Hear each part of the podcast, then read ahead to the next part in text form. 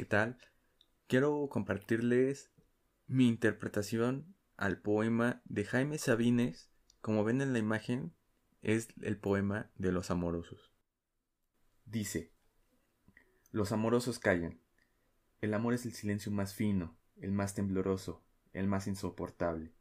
Los amorosos buscan, los amorosos son los que abandonan, son los que cambian, los que olvidan. Su corazón les dice que nunca han de encontrar, no encuentran, buscan. Los amorosos callan. Me parece que desde que inicia el poema, Jaime Sabines lo dice todo. Los amorosos callan. Creo que quiere decir, quiere expresar que el amor cuando es auténticamente amor y cuando el amor ya está en un punto que ha trascendido el amor, por así decirlo, cotidiano, te das cuenta que no hay palabra que exprese lo que sientes. No hay acción que pueda expresar lo que sientes. Cuando estás con el amado, con la amada, te das cuenta que a lo mejor lo que dices no lo dices como quieres, como pretendes decirlo. El amor es el silencio más fino, el más tembloroso, el más insoportable. El más fino considero porque es, a final de cuentas, el amor. Y el amor es algo, eh, por así decirlo, algo especial, algo eh, súper cotizado. No sé. El más tembloroso, evidentemente esto es muy explícito. Cuando ves al amado o a la amada, ¿qué haces? Pues te pones nervioso y tiemblas. El más insoportable, el más insoportable, regreso porque es que tú quieres expresar cosas que sientes. Pero el amor te hace ver la pobreza del lenguaje. No hay palabra que equipares lo que sientes. Los amorosos buscan. Aquí me gusta mucho relacionarlo con la filosofía. Como bien saben, literalmente filosofía es amor a la sabiduría. Evidentemente esto necesita una interpretación, pero en, esta, en este significado literal encontramos la palabra amor. ¿Y qué hace el filósofo? Busca la sabiduría sabe que no la va a encontrar porque si ustedes leen cuidadosamente la apología, desde en ese entonces ya estaba, ya, ya, ya, por ejemplo, Sócrates decía que la sabiduría, la sabiduría le pertenece a Dios, al Dios, a la divinidad. Al ser humano le toca sí ser sabio, pero en un grado muchísimo menor que el del Dios. Puede ser sabio con respecto a, por ejemplo, el derecho, pero a lo mejor desconoces mucho de biología. Dios conoce todo y es el sabio. Los amorosos son los que abandonan, son los que cambian los que olvidan.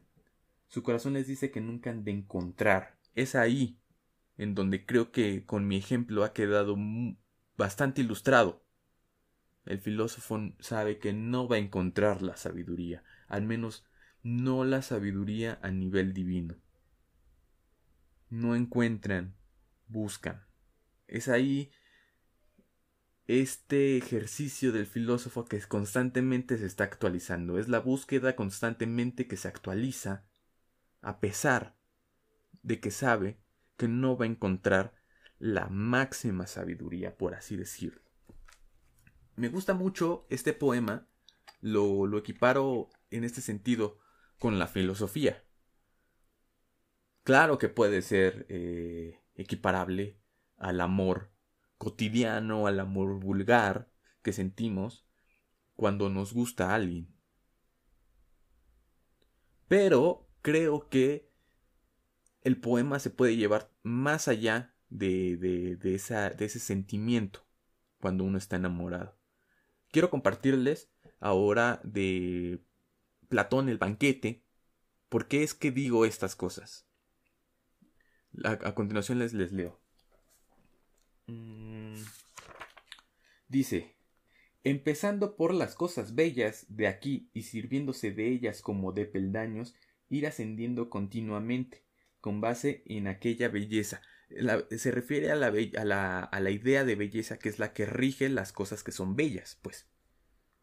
De uno solo a dos y de dos a todos los cuerpos bellos, y de los cuerpos bellos a las bellas normas de conducta, y de estos terminar en aquel conocimiento que es conocimiento no de otra cosa, sino de aquella belleza absoluta, la idea de belleza, para que conozca al fin lo que es la belleza en sí, o sea, de el primer plano que es la apreciar las, los cuerpos bellos, es que esa chava me parece atractivo, es que ese chavo me parece atractivo, ir ascendiendo y, e ir ya ascendiendo hacia un nivel más intelectual, que es aquí en donde dice eh, las leyes, el conocimiento, ir ascendiendo para darte cuenta que existe una belleza todavía más superior.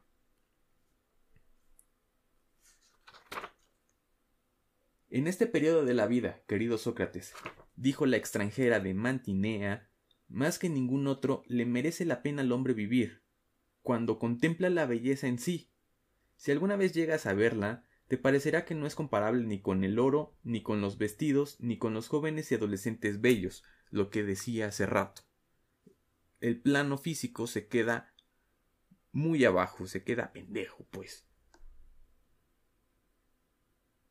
Ante cuya presencia ahora te quedas extasiado y estás dispuesto, tanto tú como otros muchos, con tal de poder ver al amado y estar siempre con él, a no comer ni beber si fuera posible, sino únicamente a contemplarlo y estar en su compañía.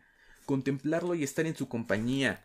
Sabines, regresando a Sabines, es el silencio más insoportable. Estás estás en silencio, estás contemplando nada más, las palabras se quedan pendejas. Lo que haces se queda pendejo. Lo que haces en el sentido de acciones, en el sentido de pues sí, te tomo de la mano, de abrazarte. Pero cuando, cuando, cuando amas, cuando es un amor que trasciende esas cosas, te das cuenta que todo lo que hagas puede ser insuficiente. Ahora cuestionémonos, en ese sentido, ¿qué tan vulgar es el amor que exigimos cuando estamos con la pareja? Ay, es que no me tratas bien, ay, es que eh, no eres tan cariñoso, no me expresas nada. A lo mejor, o sea, evidentemente sí necesitas expresarlo, ¿sabes? Pero creo, a mi parecer, que cuando ya el amor empieza a trascender, que el festejo del mes, que del año se queda pendejo. Así de fácil. Te dedicas solamente a contemplar al amado. Haces cosas, sí, haces tu vida normal con el amado, pero cuando te quieres expresar el amor que sientes hacia la otra persona, la pobreza del lenguaje se hace presente. O sea, imagínate. Por eso ahí el, por eso el amor está en el quehacer filosófico. Porque solamente el amor hace ver al ser humano que el lenguaje no es suficiente para expresar el saber. Espero que les haya gustado. Me parece que la interpretación que he expresado puede ser un hilo conductor para seguir el demás lo que resta del poema de Jaime Sabines. Me parece que puede servir para ilustrar el poema de Jaime Sabines que a mi parecer no, no refiere, insisto, al amor vulgar, al amor cotidiano, al amor común. Me parece que Jaime Sabines, al ser poeta, quiere trascender ese amor que cualquiera de nosotros siente. Muchas gracias.